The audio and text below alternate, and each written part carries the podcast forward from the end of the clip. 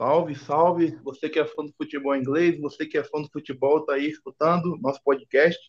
Hoje estamos dando aqui o nosso pontapé inicial no novo projeto do Minuto PL. E para começar, estaremos falando terceira rodada com meu amigo Vitor Coelho. Queria ir, meu amigo Vitor Coelho, sua expectativa para esse podcast e para essa terceira rodada da Premier League. Então, pessoal, é um prazer poder estar aqui nesse novo trabalho que se inicia aí, né? E a expectativa é muito positiva, né? Poder conversar um pouco sobre essa rodada aí do, da Premier League, né? Que já começou bastante agitada, né? Com muitos resultados aí que inesperados, né? Então vamos conversar a respeito aí para ver. É isso. Primeiro jogo é um joguinho que você gosta, um joguinho leve, né? Você que torce pro Arsenal, Manchester City versus Arsenal. Fala aí dessa expectativa desse joguinho do Arsenal que começou daquele jeito. É, pois é, né? O Arsenal, o que dizer do Arsenal? O Arsenal é um time que exibe problemas desde o mais alto nível de gestão até o campo, né? E isso aí é uma coisa que fica evidente na figura do técnico, o Arteta. O Arteta é como se fosse, eu pelo menos vejo ele como se fosse um resumo da condição que o clube vive hoje. Porque ele é um técnico no qual apostaram nele por conta do potencial, mas ele não consegue entregar o resultado que se espera dele. E o time ele joga de uma maneira muito previsível. Ele tem bons jogadores, principalmente do meio para frente, né? Faltam jogadores, é verdade. Mas o time ele apresenta uma estrutura muito previsível do meio para frente, porque que não permite que os atletas é, tenham uma liberdade para poder improvisar, para poder criar suas próprias jogadas. Então isso prejudica muito o fluxo do ataque. E Manchester City, né? O Manchester City vem forte para mais uma temporada aí, né? Sob o comando do Guardiola. E mesmo com essa derrota inicial que eles tiveram aí para o Tottenham, né? É, é importante ressaltar que o Manchester City, de certa forma, encontrou a fórmula para jogar a Premier League, né? Mesmo que eles percam pontos para times maiores, como geralmente acontece em certos jogos contra Manchester United, Chelsea, Tottenham, o próprio Tottenham, né? E outros times, eles sempre eles sempre conseguem fazer o desconto, né, descontar esses pontos contra os times, contra os times menores, né? Então eles encontraram uma certa fórmula para jogar a Premier League. E contra o Arsenal, né, o Arsenal é um time que realmente não tem dado sorte contra, contra o Manchester City, né? Nos últimos confrontos foram realmente confrontos muito desequilibrados, né? É, para o lado do Manchester City. Então a expectativa desse jogo aí é que mesmo com, é, mesmo com desfalques importantes no meio campo, né, como De Bruyne e Foden, a expectativa é de que o City leve, leve essa aí. O Arsenal, é, a expectativa é para o retorno do Ben White, né, não se sabe ainda como vai ser a escalação para o jogo, o Odegaard deve fazer a sua estreia, né, essa sua estreia na Premier League, porque jogou no último jogo, inclusive jogou muito bem no último jogo, mas foi contra um time mais fraco, né, o West Brom, um time parcialmente reserva, e o Alba também vai poder fazer a sua aparição como titular. É, você falou do Arsenal aí, da falta de jogador, né? Que tá, soma tudo isso aí da, do Arteta, da diretoria. Teve um surto de Covid antes de começar a Premier League, começou com o time todo desfalcado, e os caras, querendo ou não, voltam, mas não voltam ainda na, na plena forma física, na condição física, né? Isso bastante difícil, bastante conturbado. E já não teve o, o, Acho que o jogo do Arsenal que poderia somar pontos era o Brentford nisso ali, né? Primeiro jogo, acabou perdendo ponto, não poderia perder, né? Porque contra City, Chelsea, querendo ou não, apesar do tamanho do Arsenal, apesar de ser um time gigante ali do Big Six, hoje não é a realidade do Arsenal é, jogar contra o City Chelsea para pontuar, né? Apesar de ser um jogo grande, jogo que normalmente, como você falou, que o City acaba se embananando aí algumas vezes no, contra o Big Six, não é, não, não sei se no planejamento lá do Arteta lá ele botou na, na planilha dele pontuar nesses, nesses dois jogos ainda. E o City, hoje saiu uma notícia aí do Cristiano Ronaldo, né, vir pro City, é, um time que cria muito, mas não tem aquela garantia de gol, né? Aí, aí com o Cristiano Ronaldo aí, mesmo com 36 anos, pode ter essa garantia, né? O que, que você acha do uma possível contratação do Cristiano Ronaldo no Manchester City? Não, no meu ponto de vista, uma a chegada, a, a, possível chegada, claro, né, do Cristiano Ronaldo no Manchester City seria sensacional, sensacional porque ele, mesmo com, a, com, as questões de idade, que não é o mesmo que ele era alguns anos atrás, né, por conta de questão física e tal, mas ele continua sendo Cristiano Ronaldo. E ele, a função que ele realiza ali no time é exatamente aquela que o City precisa. O City precisa daquele homem gol, daquele homem que tem poder de decisão. Não apenas fazer gols, como, por exemplo, Sterling faz gols, mas aquele homem que tem o poder de decisão, que na hora que mais precisa ele aparece. E o City, por mais que ele tenha um time extremamente técnico, muito capacitado, às vezes falta, geralmente falta esse homem, né? Faltou, a gente viu muito na Champions League, né, nos últimos anos aí, o quanto, o tanto que faltou esse homem gol e quem mais você vai querer para essa posição que não seja Cristiano Ronaldo. Então, uhum. seria uma contratação sensacional. É claro que tem as questões salariais e de fair play, de fair play financeiro, etc e tal, mas seria uma ótima contratação. É, você falou aí da Champions League, acho que o Cristiano Ronaldo chega para duas coisas assim que para mim são é o que está faltando no City, né? A garantia de gol, porque querendo tem muito cara que faz gol, que é um time ofensivo, naturalmente constrói vantagens grandes. Mas chega nos jogos decisivos, não tem esse cara. A gente vê, tem vários e vários jogos aí que, for pegar, tem o Sterling perdendo gol de cara, Mares perdendo gol de perna. Então, o Gabriel Jesus. Então, o Cristiano Ronaldo sabe que meta velho e tal, mas é um cara que, assim, é o cara que fede, fede a, a gol importante, né? Então, e para Champions League, a mentalidade dele no City, que, que já vem dominando a Inglaterra, mas querendo ou não, o objetivo principal dele é ganhar a Champions League pela primeira vez. Né? Bateu na trave aí contra o Chelsea. E tem um cara como o Cristiano Ronaldo para um time que prepara, prepara, prepara, e tem um cara para fazer gol, um cara que tem essa mentalidade. Acho que é a combinação perfeita, né? E é, passando, é, passando, a gente está falando de, de né? Próximo jogo, Newcastle e Southampton, né? O Newcastle, Steve Bruce, pelo amor de Deus, e o Southampton aí tá numa mini reformulação. Qual a sua expectativa aí para esse jogo? Pois é, né? O Newcastle. O Newcastle é um time que parece que está em eterna crise, né? Porque o Newcastle não é um time que é dito grande, né, na Inglaterra, mas é um time de expressão, é um time dentre os médios, é um dos times de maior expressão na Inglaterra. Tem uma torcida bastante fiel e, mas é um time que, e também, claro, possui recursos financeiros, né? Como todo time da Premier League, mas eles possuem recursos financeiros muito, muito voluptuosos, vamos dizer assim, né? Mas parece que eles estão em crise permanente há muitos anos, né? E o Steve Bruce, né, que é o técnico deles, vem pressionado após começar a derrota de maneira negativa, é, após começar a temporada com duas derrotas, né, mais uma vez. O Newcastle tem essa questão de, de emplacar resultados negativos seguidos na Premier League, né? E começou mais uma vez mal com uma eliminação da Carabao Cup, né, para a Copa da Liga para o Burnley. E a torcida reclama, né, dessa falta de reforço no elenco, né?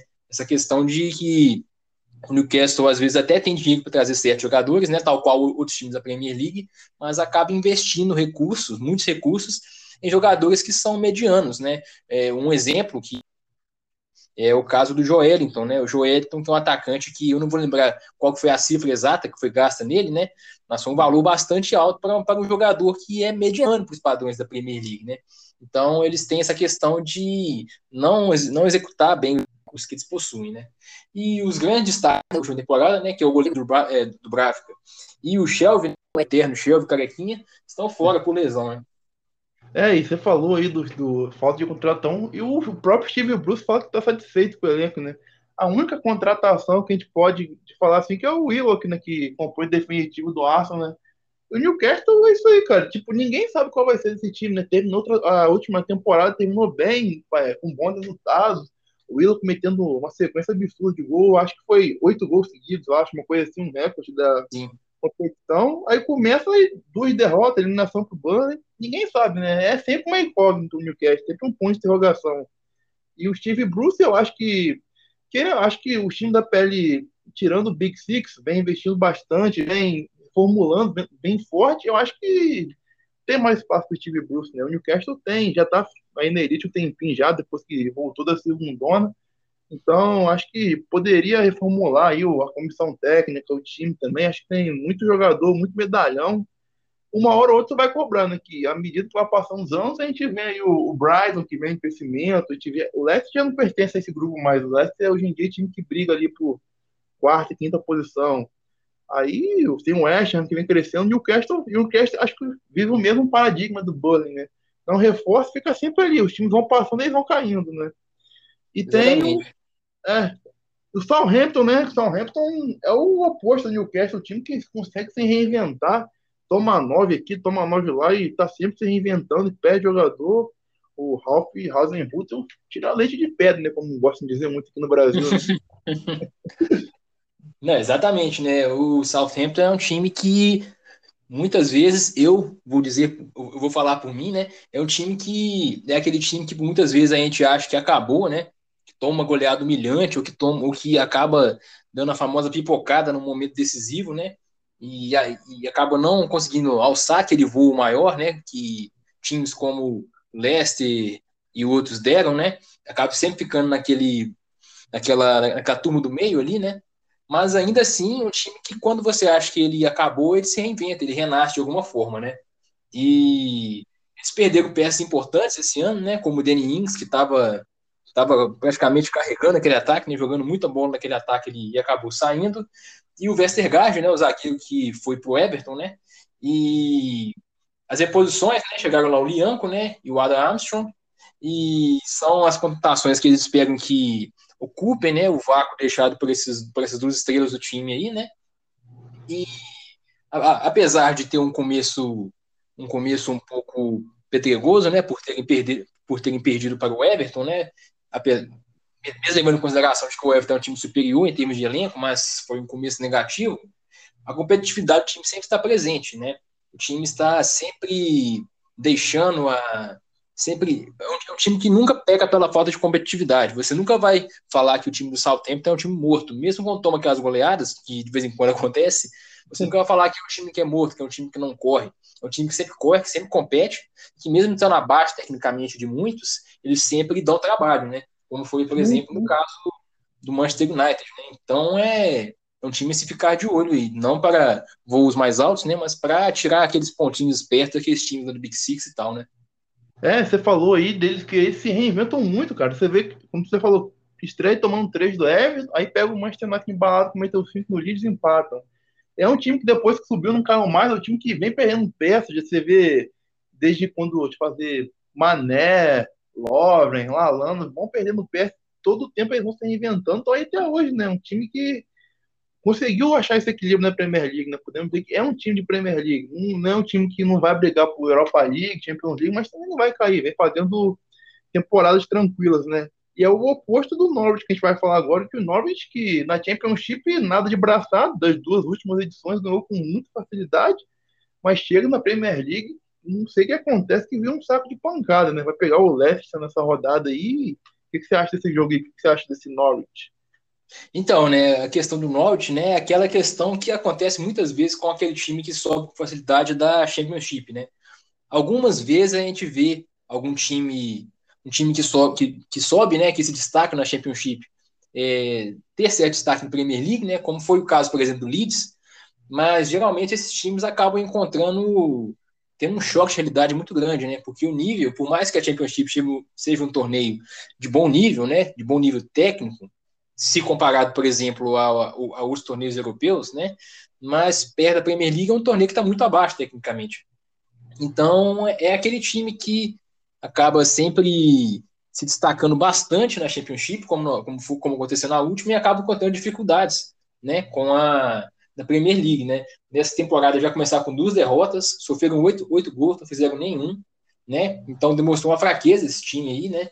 E como uma estatística que foi levantada, né, que contando os últimos 12 jogos de, deles em Premier League, né, contando a última que eles jogaram e a atual, eles perderam, eles perderam 12, eles perderam todos os jogos, ficaram sem marcar em 11 jogos, é uma coisa que é absurda.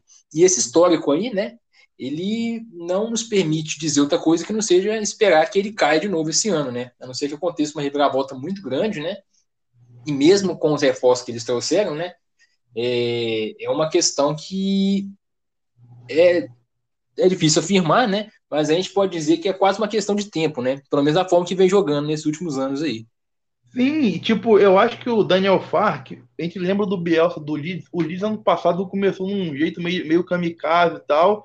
Aí o Bielsa percebeu isso, ó, não dá para jogar ofensivamente aqui. Eu tenho que segurar um pouquinho mais, eu tenho que pô, jogar contra o time do Big Six. Eu vou, eu vou ter que ser competitivo. Eu não vou ter que, às vezes, eu vou ter que abrir mão da minha filosofia, que é atacar, jogar com intensidade, aquela marcação alta. O Daniel Farco, acho que não percebe isso, parece que ele vive em outro mundo. Acho que tá na Championship, né? Vai jogar contra o City, contra o Liverpool, querendo pra cima, querendo amassar. Né? A gente falta esse filme que o BS, o Bielsa teve, que virou a chavinha do Leeds ano passado para ele. E, e acaba meio que fica nesse ioiô, né?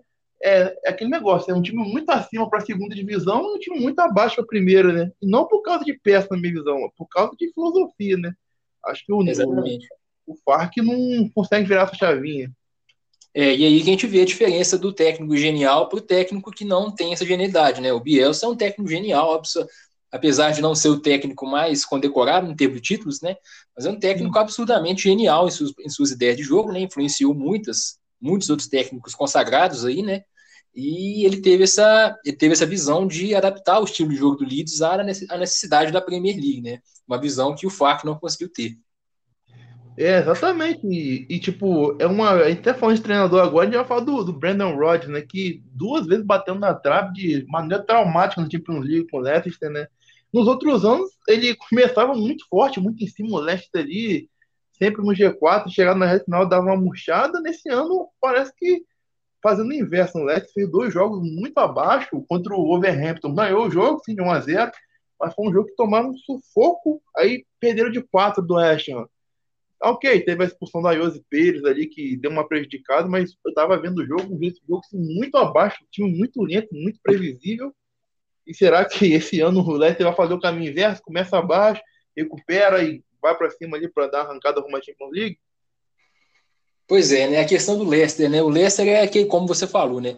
É aquele time que nós acostumamos a ver fazendo aquele início de temporada absurdo, né? É, aí virou a chave do meio do ano, o time começa a cair, a cair, a cair, até que bate na trave e acaba ficando pelo caminho, né, na, na disputa por uma vaga da Champions, né? E isso aí aconte, acontece muito pelo fato de que o Leicester monta times muito bons e são muito e são muito bem treinados, né? O trabalho do Rodgers tem sido bom apesar dessas dessas desses fracassos, vamos dizer assim, entre aspas, né?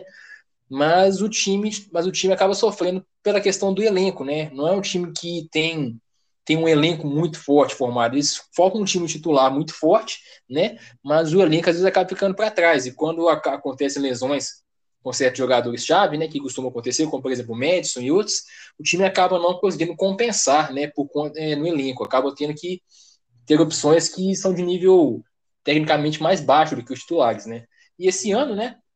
eles acabam, eles estranhamente, né, ao contrário do que a gente está acostumado a ver, eles começaram um ritmo baixo, né, numa marcha meio baixa, né, né, é difícil entender o que está acontecendo no momento, né, eu acredito que talvez seja só um momento de desgaste, um momento de que o time não encontrou ainda seu lugar em campo, eu acho que eu, eu creio que vai melhorar o time ainda, né, eu creio que o time vai encontrar um, vai encontrar um padrão de jogo ainda, né, mas por outro lado, eu acredito que o time não sobrevive a outra bastante trave, porque uma só já é dramática, duas muito e três é quase mortal, né? Então eu acredito que se o time não conseguir um resultado de pelo menos conseguir uma Champions League ali, né? Nem beliscar uma vaga na pré ali, ou então nem que seja disputar com mais consistência ali em cima, eu acredito que pode ser que o Brandon Rodgers balance no cargo, né? Mesmo sendo o Leicester, não sendo um time gigante, um time tradicional, né? Mas até por conta do efeito de frustração que isso causa nos torcedores e na diretoria, né?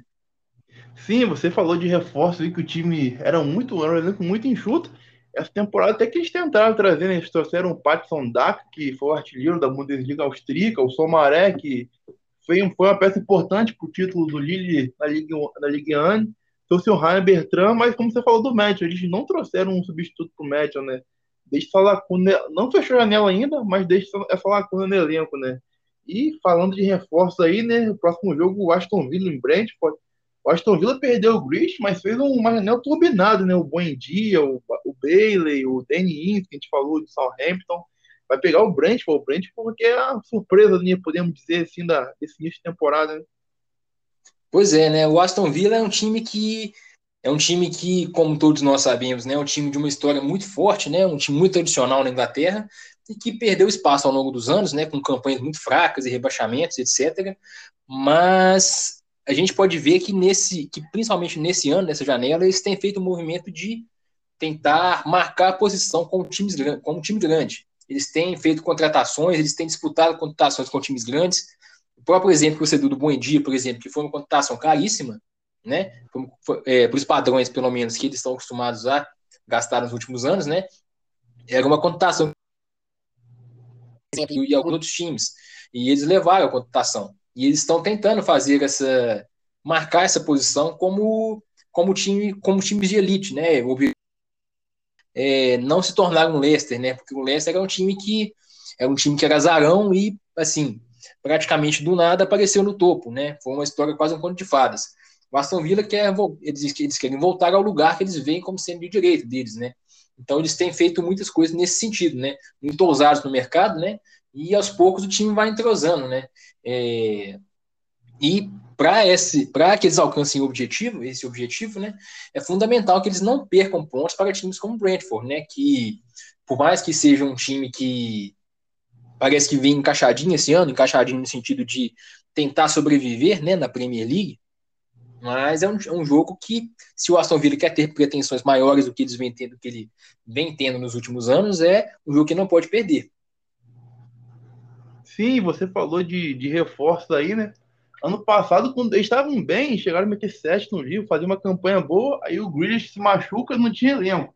O time deu uma derrapada, nem Conferência League pegou, né? Esse ano parece que eles já foram precavidos, né? Perderam o Grealish, mas trouxeram o Buendia, trouxeram o Bailey, trouxeram o Danny Ings, ou seja, turbin, deram uma turbinada no elenco, né? Tipo, você perde o Buendia, você tem um Watt que já tá ali, você tem um Danny Ings, você tem um Bailey. E o Brentford é um time, apesar de estar dois, é, dois jogos, quatro pontos, não tomou gol, time que marca muito forte. Eu, assim, apesar dessas boas pontuações, não foi o time que me encheu os olhos, né? Ok, a gente tem que analisar o contexto que chegou agora da Championship, é o caçulinho da Premier League, não tem tanto investimento, mas eu acho, como você falou aí, se o Aston Villa quer voltar novamente a ser um time de, de potência, um time que briga, né, jogo para se perder ponto não, né, levando em consideração que eles perderam ponto, ponto pro ótimo, perder de 3 a 2 assim, obviamente não são favoritos quando pega o time do Big Six, mas quando jogar contra times que são do mesmo nível ali, o inferior, acho que o Aston Villa, principalmente jogando em casa, tem obrigação de pontuar, né? Eles realmente podem ter esse objetivo.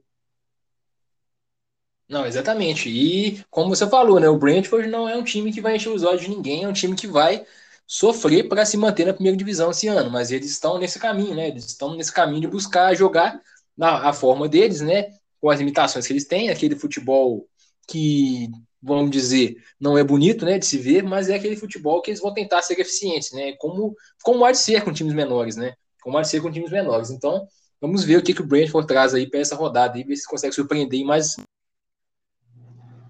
Sim, aproveitando esse gancho de futebol não tão bonito, mas eficiente, teremos o Everton do nosso Rafa Benítez, né, pegando o Brighton fora de casa, né, falando surpresa.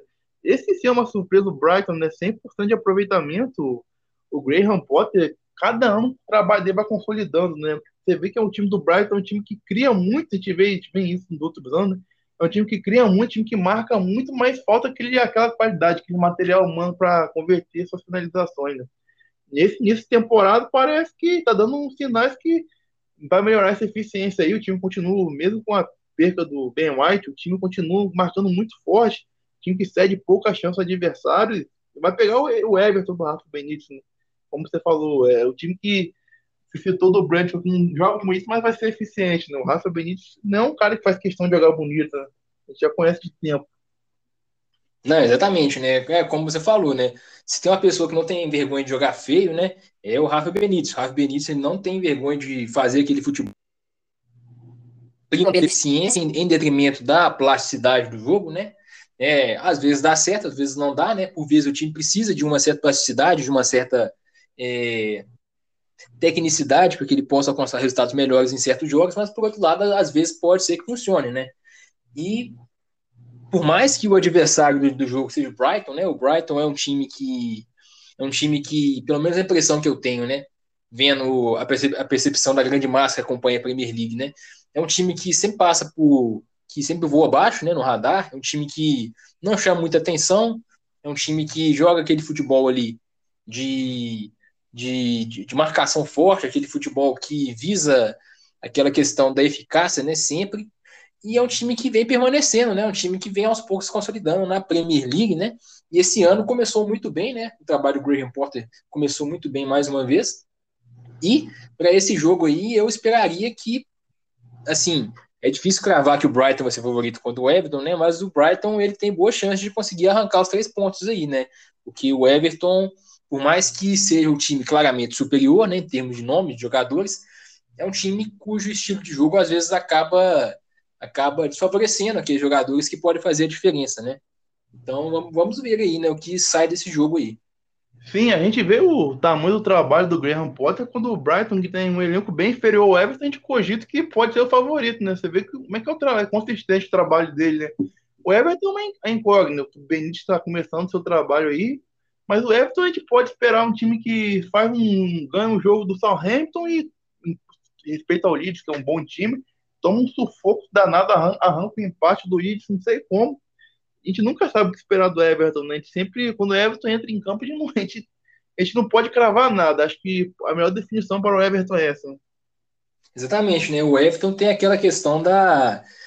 É, o Everton, né? Não preciso nem dizer, né? É um time que é muito grande no contexto inglês, né? Tem uma história muito grande, mas atualmente, no contexto atual, ele é visto como um time médio, né?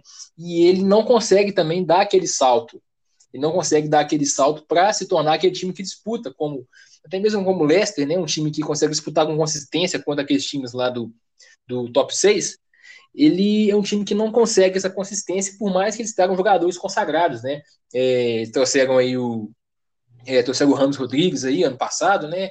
E tem, tem, tem jogadores de boa qualidade técnica, né? É, tem o Richardson ali, que alguns gostam, outros não, mas o fato é que ele dá um volume de jogo ali na frente para o time do Everton. É, o Calvert-Lewin e outros são jogadores que, que para a Premier League são, são ótimos nomes, mas é um time que não consegue dar aquele salto, né? Um time que, quando você acha que vai, né? Igual, igual ano passado, né? Que todo mundo achou que o Everton ia, ia disputar a vaga na Champions, né? Acabou que o time flopou né? O time flopou é. e o Ancelotti foi embora. Então, assim, né? Vamos ver se o Everton consegue se assim, com uma mudança tão radical de técnico, né? Uma, uma, de, uma, de uma filosofia tão diferente como o Marco Benítez, ver se eles conseguem alcançar resultados melhores essa temporada, né? É, você falou de salto aí, o próximo jogo, West Ham e Crystal Palace. O West Ham David Moyes, vou te contar, hein? Será que conseguiu dar salto? Já tá na, na Europa League, começou avassalador esse ano na Premier League, é o líder, né? dois jogos, duas vitórias, oito gols feitos, o Micael Antônio on fire, né? E tem um Crystal Palace que a gente está falando de incógnita, outra incógnita também, né? Fez uma reformação muito grande, eu achei isso muito bruta, acho que de vez, assim, temos esse jogo que se espera de Ash em Crystal Palace né, pois é, o time do Ash é um time que me agrada muito de ver jogar, um time que joga um futebol agradável aos olhos e que tem sido eficiente, né? Um time que disputou bem, muito bem no ano, na, na, no ano não, na temporada passada, né? Um time que despontou bem sobre o comando David Moyes e esse ano parece que consolidou, parece que avançou, parece que não ficou para trás, né? Como a gente está falando tanto aqui dos times que dão um passo não conseguem dar o segundo, né? Parece que eles estão a caminho de dar o segundo passo, né? Então, quem sabe esse ano, esse ano eles consigam disputar, fazer uma disputa interessante na, na Europa League, né? Que para eles seria muito interessante, eles chegarem mais longe na, Europa League e disputar lá em cima, quem sabe disputar na parte de cima lá, né, na, na Premier League, né, tentar beliscar, quem sabe beliscar uma vaguinha ali na direta para Europa League, ou então, quem sabe, né, dependente de como for esse, esse trabalho aí, buscar uma, uma vaga numa pré-Champions League, vai saber, tudo é possível para esse time, né, tudo é possível para esse time, pelo menos no momento, né, que o momento deles é excelente, né, é, o Lingard não está jogando, mas pelo visto parece que não faz muita falta, né? Porque o time, o, o tem um elenco na mão, né? Como você falou, né? O Antônio, né? O Antônio que também é um jogador que às vezes divide opiniões, já vi gente que gosta muito dele, gente que odeia ele, mas eu acho que eu acredito que tem um valor muito grande, especialmente na Premier League, um jogador muito físico, né? Uma presença muito forte no terço final do campo e já tem três gols, duas assistências só nesse início do campeonato. Então, parece que ele vai despontar nessa, pelo menos nesse começo aí, parece que ele vai despontar. É, você falou do, do teu Mois, tem um exemplo na mão, a gente vê pelo Lingard, né? O Lingard foi um, um dos destaques do time na Premier League passada, ele saiu, o, parece que o West Ham não vai comprar, entra o Benham, entra o Fornal, o time continua muito forte, cara. É, você vê que tem um trabalho ali, né? Você vê que muda a peça, mas o nível continua alto, né? O Micael Antônio é outro cara também que o David Moyes fixou de nove ali, e além de garantir gol, garante velocidade, garante uma força física. é um trabalho, sim, um trabalho impecável do Moyes, né? Um Moyes que muita gente dava como cachorro morto após aquele trabalho no Manchester, renasce das cinzas, né? Não, exatamente, né? É, é, e como você falou, até lembrei aqui, você citando jogadores, né? O West Ham ele tem, um, ele tem um perfil de jogadores que me agrada muito, né? Jogadores que me agradam, como por exemplo, como você citou, Beirama, Fornal, jogadores que tecnicamente têm uma qualidade muito boa. E isso, isso contribui para o estilo, time, estilo do time jogar, né? Que mescla essa questão da técnica com a questão da força, né? Então, tem sido muito interessante ver esse time jogar. E o Crystal Palace, né? Como você falou, é um time que fez aquela reformulação, né? Se a gente tivesse na NBA, a gente ia falar que o time fez um rebuild, né? O time está tentando reconstruir, né? Tentando reconstruir a partir do a partir do porque o Crystal Palace sempre foi um time que tinha aquela filosofia de jogar feio, de, de colocar todo mundo atrás da bola e o zagueiro pingar a bola lá pro, pro Zaha correr igual um maluco lá na frente, né? É o que parece que a filosofia do Crystal Palace ultimamente tem sido essa aí, né?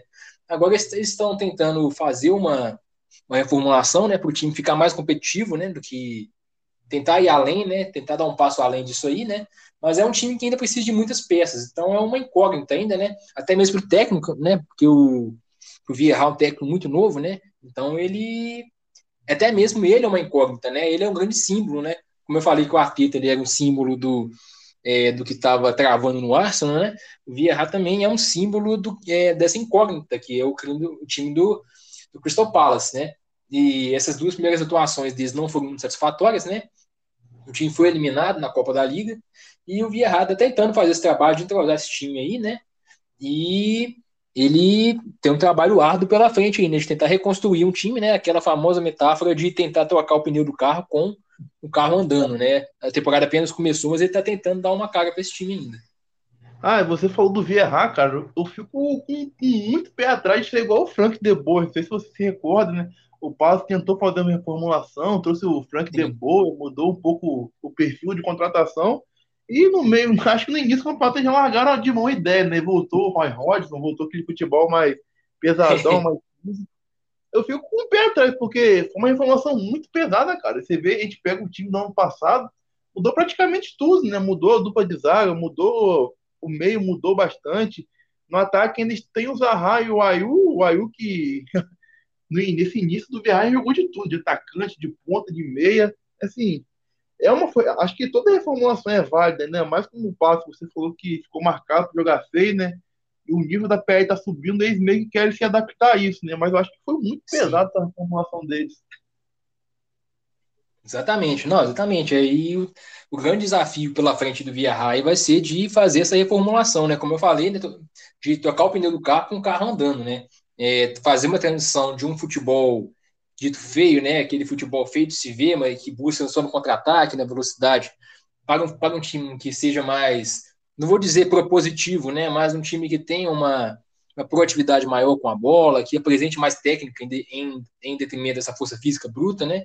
É uma, um trabalho complicado para se fazer em apenas um ano, né? Apenas uma janela, em apenas uma janela de transferências. Então, vamos ver, né? Eu acredito que o Palace vai terminar essa temporada aí naquela daquela metade, é, daquela metade da tabela para baixo, né? Vai ser aquele time que vai ficar por ali, naquele, naquele chove no molha, né? O famoso. É, e tipo, a Premier League não perdoa, né? Se um, um dois meses abaixo para recuperar o passe. Uma coisa é você fazer um, dois meses abaixo com um Manchester City, um Chelsea, um Liverpool, outra com o Crystal Palace, né? Você recuperar no meio da, da temporada, né? E a gente está falando de incógnito, né? O próximo jogo de que de incógnito não tem nada, né? O Liverpool e o Chelsea, acho que para mim é o jogo do final de semana do futebol. E qual a sua expectativa aí para esse jogo?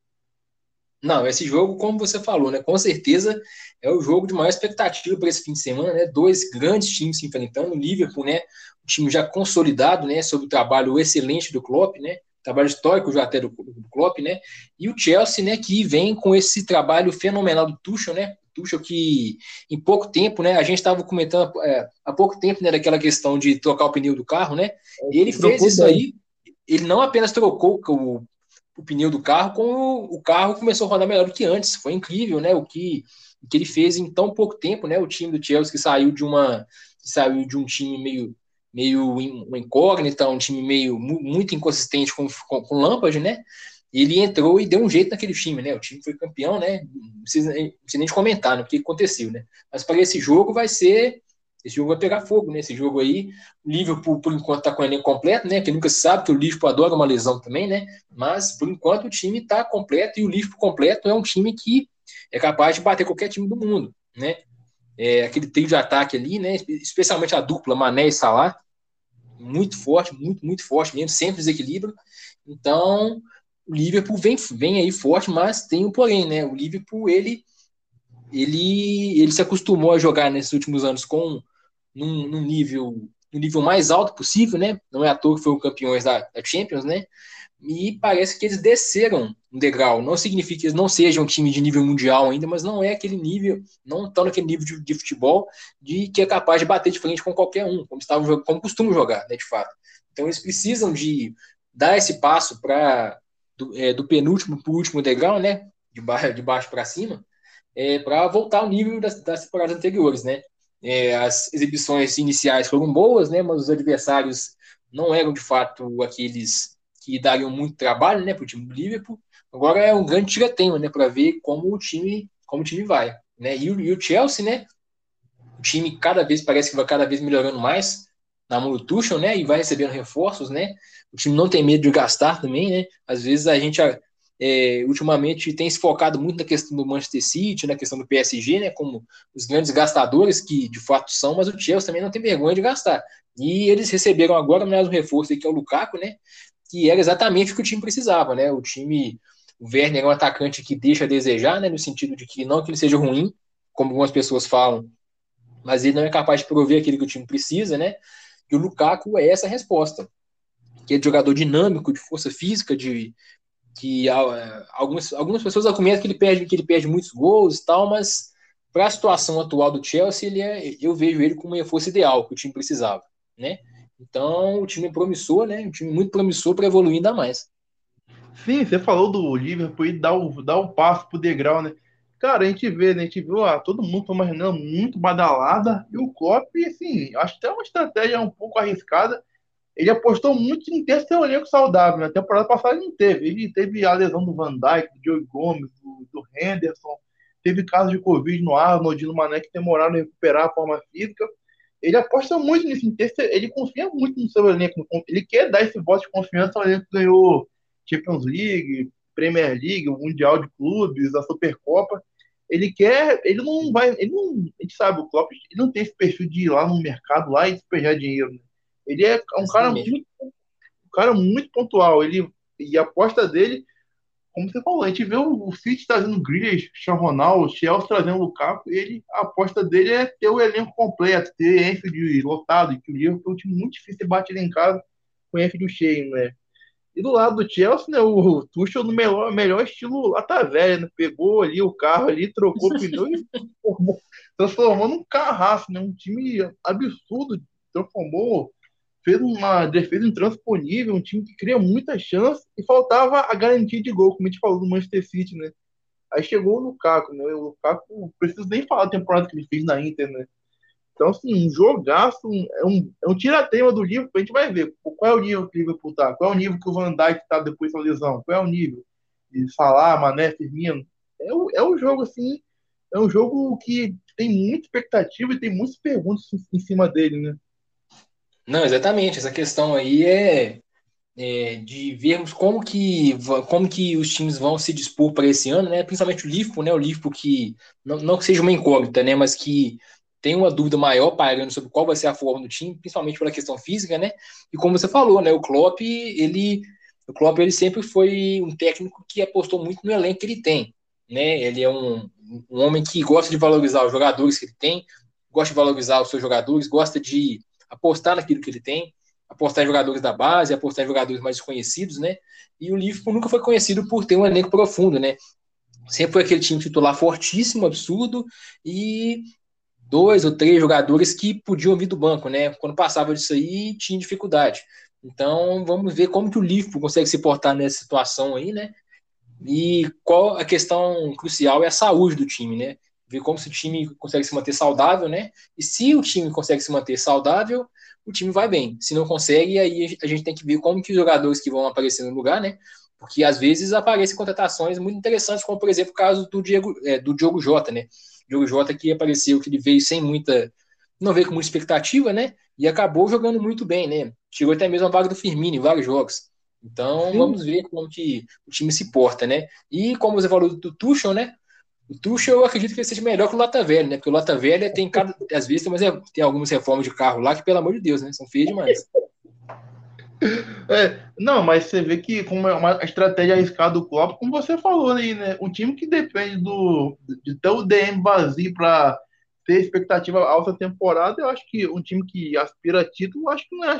Acho que o Liverpool poderia, sim. Óbvio que não vai conseguir reforçar o time titular do nível que já tem ali, né? Mas também dar uma profundidade ao elenco, trazer uns caras ali para rodar, dar uma descansada. Até porque em janeiro o Liverpool vai ficar sem falar em Mané, né? Pela Copa Africana de Nações, né? Sim. E a gente está falando de ponto de interrogação para lá, ponto de interrogação para cá. Próximo jogo, Burnley versus Leeds. O Burnley que nos últimos anos vai nadando ali, tá quase afogando, mas acho que esse ano vai se afogar, hein? Pelo amor de Deus, o time não...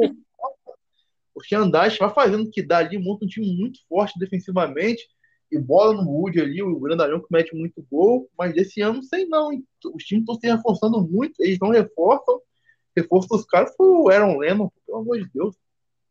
Pois é, né? É, é uma situação complicada para eles, né? O Burnley parece que ele herdou o espírito do Tony Pulis, né? Aquele time que tá jogando feio, aquele time que tem jogadores, é, tem jogadores que, vamos dizer, né, com certo eufemismo, não são muito conhecidos pela sua técnica, nem mais pela força, mas é. eles têm passado por esses problemas mesmo, né? É, diferentemente,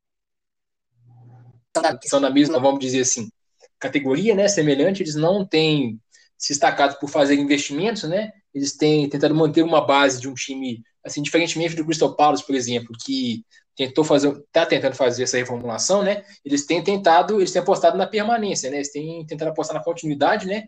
E o Xandais é um, um técnico que tem feito um trabalho muito bom com o que ele tem, né? Mas vamos ver até onde vai essa capacidade dele de manter esse time na primeira divisão, né? Que esse ano vai ser complicado. É, você falou aí do, dos adversários do mesmo nível ali que tem elencos melhor, assim, mais refinados, né? É o caso do Leeds, né? O Leeds do Bielsa, que tem comandado pelo Rafinha, pelo Benford, pelo Harrison. É um time muito leve, time que sabe jogar, mas tem um Diego Lorente que estava passando um perrengue nesse início de temporada. Né? Tomaram cinco do Knight, dois do Everton, e o, Diego Lorente voltou no jogo da Copa da Liga, né? E deve ser titular nesse final de semana assim, um time que é um time que naturalmente cria, gera muita chance, cria muito gol, mas não estava tendo essa segurança defensiva, né? Agora com o Diego Lorente ali, eu acho que para como assim, estrear podendo ver a temporada é a volta do Diogo Lorente para a segurança ali na zaga. Exatamente, né? O time o, o Leeds, né, é o é o bielcismo, né? O bielcismo é o time que vai ele vai eles vão criar muitas chances de gol, muitas mesmo e vão oferecer chance de gol para o adversário, né? E para que funcione, é assim, é imprescindível que se tenha zagueiros confiáveis atrás, de preferência zagueiros que tenham certo que tenham capacidade de recuperação, né? E o, Llorente seria esse zagueiro, né? A aposta deles para essa posição aí, né? Porque quando você tem zagueiros é, que não têm a capacidade de, de, de, de, recompor com velocidade, de marcar em linha alta, de correr de fato, né? É, o time passa muito aperto, né? Mas, como a gente viu, né, o Leeds não começou encaixando muito bem essa temporada, né? É, foi batido pelo United, né, sem muita dificuldade, empatou com o Everton, né, num jogo um pouco modorrento, mas agora uma chance boa de, de recuperação, né, uma chance boa para eles, eles recuperarem, né, essa confiança aí e, quem sabe, tentar alçar alguns voos mais altos, né, nessa temporada Sim. aí.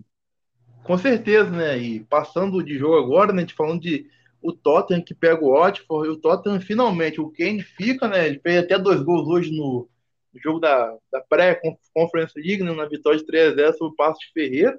Pega o Watford, né? Acho que agora o Tottenham, assim, já começou bem, surpreendentemente bem a temporada, com duas vitórias. Agora, eu acho que com o Kane, com o trabalho no Espírito Santo, assim, dando bons sinais, eu acho que agora sim começa a temporada para valer para o Tottenham, né? É, pois é, né? A temporada do Tottenham, como você falou, né? Ela. Kane, Kane, Kane. Ela depende desse nome. Harry Kane. Depende desse nome. Ah, mas tem o som também, que o som. Só, é, Harry Kane e o som ali são aquela dupla fenomenal do ataque, é, do ataque do Tottenham, né? Que eu ouso dizer que carregam o time ali na frente, né? Os números deles são absurdos.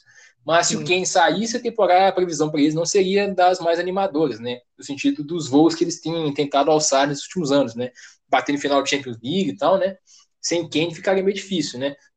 Com o Kane ficando, né? Resta saber como vai ser a questão profissional dele. Ele vai se manter motivado? Ele vai se manter satisfeito? Se sim, o Tottenham, o Tottenham tem a oportunidade de reproduzir uma temporada muito boa nessa, nesse ano aí, né? Como de fato eles têm feito nesses últimos anos aí, né? O Tottenham é um time que, assim, como que, eu, como que é possível dizer? É um time que, pelo menos na última temporada, né? É um time que se caracterizou por ficar um pouco ali abaixo né, daquele grupo lá que, que disputou lá em cima, né? É, que caiu um pouco de rendimento na última temporada, por mais que o Kane tenha feito uma temporada histórica, né? Mas o resto do time não acompanhou. Então, resta a gente ver como que o trabalho do Nuno Espírito Santo vai fazer o time encaixar, né? É, e principalmente a questão do vestiário, né? Porque Mourinho, Mourinho, por melhor que ele seja, por mais histórico que ele seja, é um técnico que ele sempre traz confusão para o time, né? Ele pode ele começa bem, tem um ano bom ali e tal, mas quando vai chegando a segunda temporada e a terceira, então ali o time começa a desandar em termos de, de equilíbrio ali, né? Então vamos ver se com o um novo técnico aí o time consegue encaixar melhor, né? Sim, você falou do som. Acho que sim, eu costumo falar que o som, o som, som o som garante gols, valia, mas o Kane garante partidas, né? Um cara assim muito acima da média. Para mim é um dos melhores da posição, é um cracaço. E o Tottenham que mostrou algumas coisas interessantes, né? Mostra um sistema defensivo muito forte nesse início. O Tangangá de lateralista muito bem, o Dele Alli, cara, o Dele Alli nos dois jogos da Premier League correndo muito, fazendo um tripé de meio com Skip ou IBS. São dois, sim, podemos dizer assim, dois, dois pedreirão, né? Que esse cara mais durão, que corre, se dobra, time marca forte. E o Dele Alli naquele ritmo, correndo muito, marcando com intensidade. Agora, com, tendo essa trinca de meio, assim, um time mais seguro defensivamente. E na frente você tem do Som, Kane, o Lucas, que é um bom complemento. Eu acho que sim, dá para sonhar com a Europa League. Champions League não sei, porque o nível está muito, muito acima da média ali da Champions League. Mas o, a, uma Europa League, eu acho que dá para o Tottenham sonhar. Sim, não, com certeza. O Tottenham consegue sonhar com uma Europa League ali e, e vamos ver como o trabalho deles encaixam ali, né? Com o Kane ficando, né? Como eu falei, né? Com o Kane ficando e ele se comprometendo de fato, né? Com o time, como ele tem sido nesses últimos anos aí, né? Ele, o, o time, o time, ele sempre vai ter chance, né? É, o Tottenham é um time que se destacou nos últimos anos aí por fazer jogos muito fortes contra os times mais fortes, né? Contra os times do Big Six, principalmente, né? ganhou do City na última rodada, e, aliás, na primeira rodada, né? E é, uma, é um time que surpreende contra esses times mais fortes. Por outro lado, é um time que às vezes passa aperto com times menores, né? A gente já viu muitas vezes o time do Tottenham fazer um jogo muito forte contra um time do Big Six e depois passar aperto contra um time de, de meio de tabela para baixo, né? Então vamos ver como vai ser a consistência, né? O time aí do Tottenham para essa temporada aí. Sim, e tipo, do outro lado tem o, tem o Watford, né? O Watford que é um time que tem um ataque muito leve, muito interessante, cara.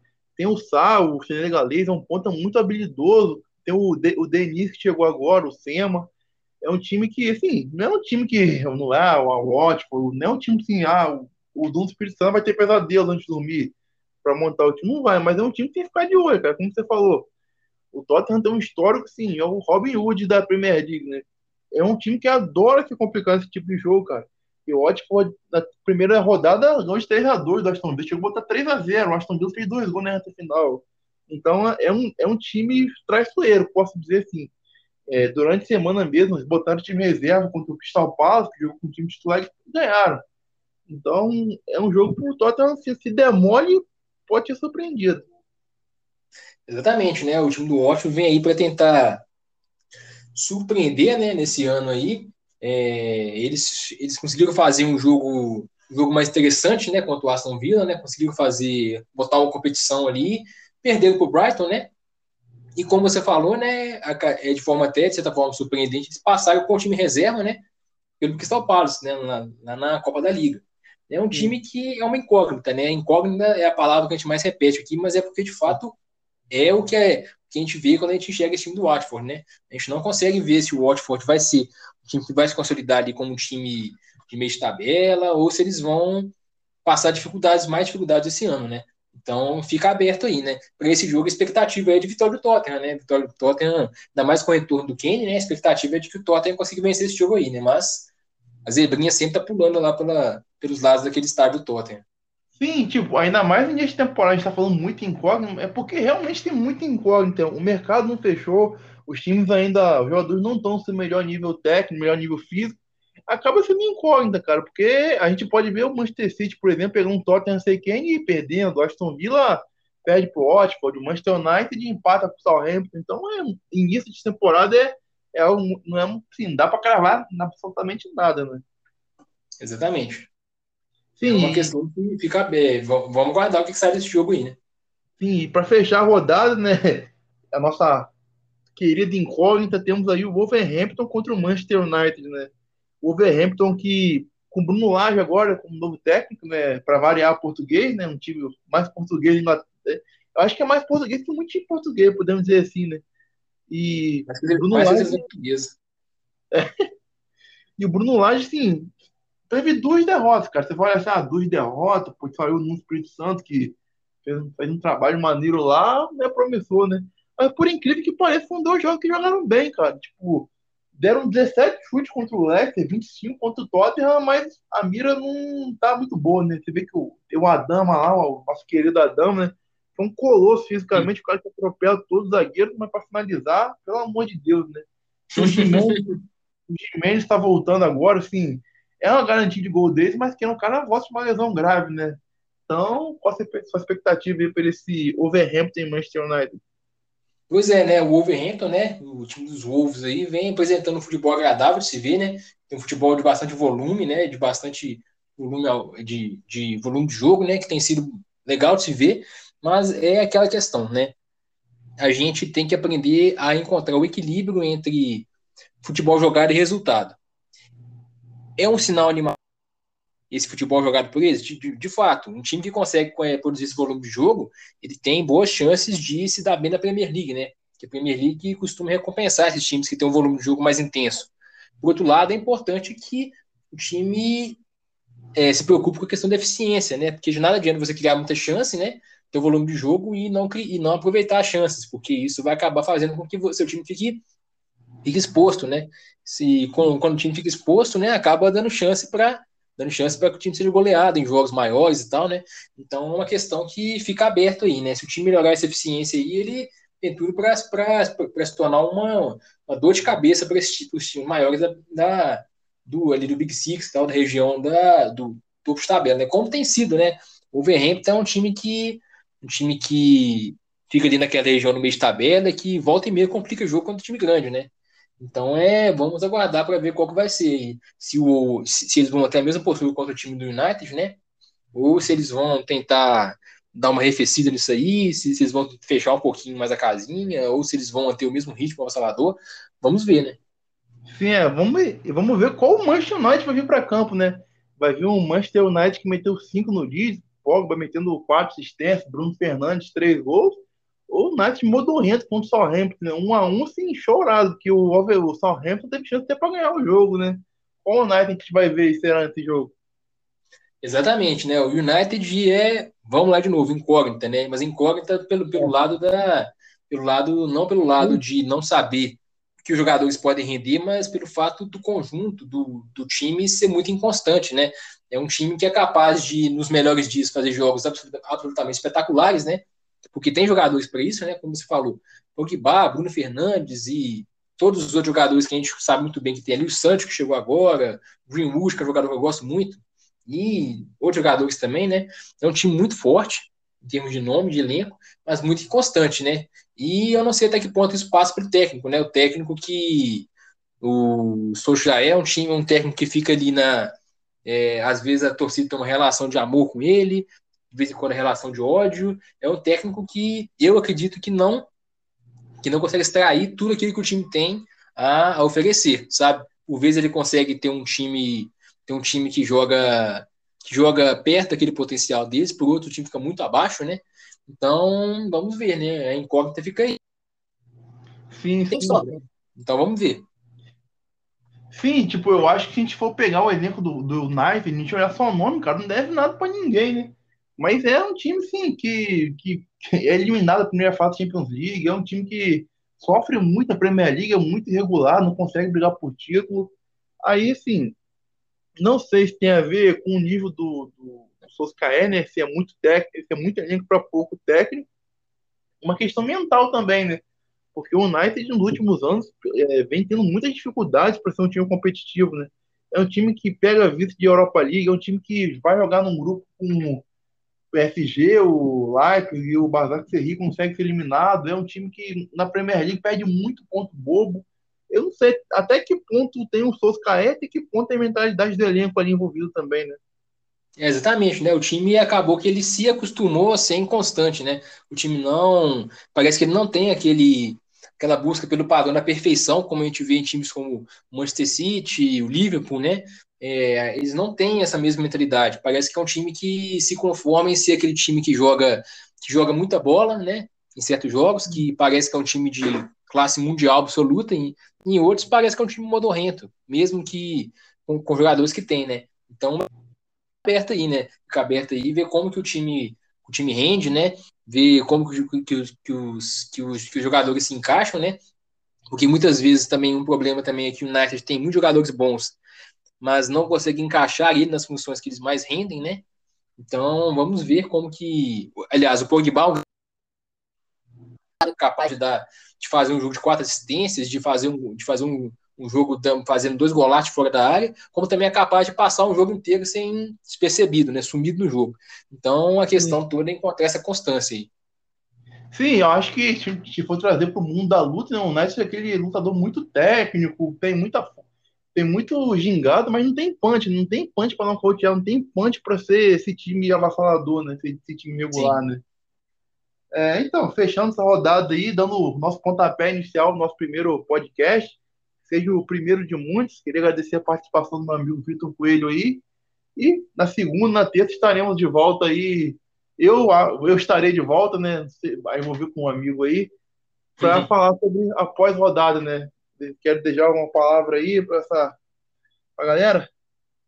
Não, agradecer pelo convite aí, né? E para quem e, e para quem escutar, né, esse podcast aí, para que uh, apoie esse trabalho que é muito interessante, né? é, que o João está propondo para nós aí. E foi um prazer poder participar. E sempre é bom poder conversar, é, fazer um debate mais, assim, mais sério no sentido de técnico, né? Em relação ao futebol, né? Então é um prazer poder estar aqui. Espero que eu possa participar mais vezes. É isso aí, então, galera. Forte abraço.